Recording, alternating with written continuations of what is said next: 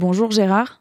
Bonjour Elsa, et bonjour à tous. Et pour commencer, euh, le Hamas aurait euh, perdu près de 50% de ses combattants, euh, affirment les renseignements israéliens. Oui, notamment dans le nord et le centre de la bande de Gaza. Le commandement du Hamas dans le nord de Gaza est confronté à l'incapacité de contrôler ses forces sur le terrain. Il ignorerait où se trouvent ses unités combattantes et dans quel état, privé des systèmes de communication détruits par l'armée. Une partie de ses combattants serait d'ailleurs en fuite vers le sud, profitant du flot des évacués par le couloir humanitaire. Ils ont abandonné leurs postes de combat et leurs équipements très vite ont été pillés par la population gazaoui. Toutefois, l'armée israélienne avance très prudemment, contournant ou détruisant les très nombreux pièges à explosifs dissimulés. L'armée a intercepté avec le système Arrow un missile balistique tiré depuis le Yémen vers Elat. Et n'est pas encore parvenu à la dernière phase stratégique de son plan pour éradiquer le Hamas. En effet, Elsa, le nord de la bande de Gaza est en partie neutralisé, mais les unités israéliennes commando ne se trouvent pas encore au sud, dans l'axe dit Philadelphie, entre la bande de Gaza et l'Égypte. Il faudra une décision de l'échelon politique et militaire, semble-t-il, pour agir dans ce secteur en raison de la proximité avec l'Égypte. Les roquettes que le Hamas continue de tirer hier encore en fin d'après-midi sur Ashkelon, puis Tel Aviv, sont parties du sud de l'enclave de Gaza, de sites enterrés encore opérationnels, actionnés à distance.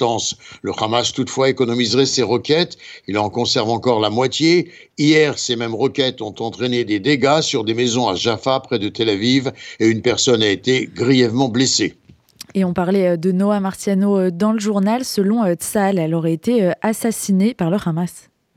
Oui, Noah Martiano, caporal de 19 ans, les terroristes dans une vidéo de propagande non diffusée par l'armée ont prétendu qu'elle aurait péri dans un bombardement visant des postes du Hamas. Cette jeune soldate, enlevée le 7 octobre par le Hamas, a été contrainte de dire dans la vidéo arrêtez les bombardements parce que nous allons mourir. Selon les renseignements, elle aurait été immédiatement assassinée après cette vidéo pour terroriser les familles des otages. Une femme en otage aurait cependant accouché dans les tunnels. L'armée a rassemblé et exposé aux médias d'énormes quantités d'armes saisies au Hamas ou encore abandonnées le 7 octobre. 80% de ces armes sont fabriquées localement, les autres sont russes, iraniennes ou coréennes du Nord et d'Égypte. Hier, le porte-parole de Tzal, le contre-amiral Agari, a rappelé les efforts sans réserve d'Israël pour ramener les otages à la maison, tandis que les familles marchent, elles, vers Jérusalem. Un accord serait sur le point d'aboutir concernant les enfants via plusieurs médiations. Le camp euh, Al-Shati, un des principaux bastions du Hamas dans la bande de Gaza, est contrôlé par Tzal actuellement euh, qui entre à Al-Shifa.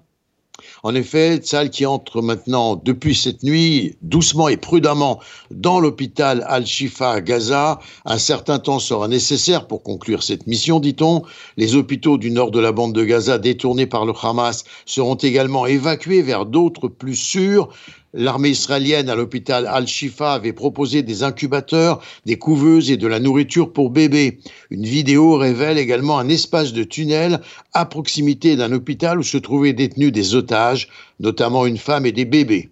Et pour finir, Gérard, c'est sur euh, le front nord que l'armée euh, se dit prête à intervenir selon des plans dits offensifs et défensifs. Hier, des terroristes ont été éliminés qui tentaient de tirer des missiles anti-chars et de mortiers sur le nord d'Israël. Gérard Benamou en direct de Tel Aviv pour RCJ.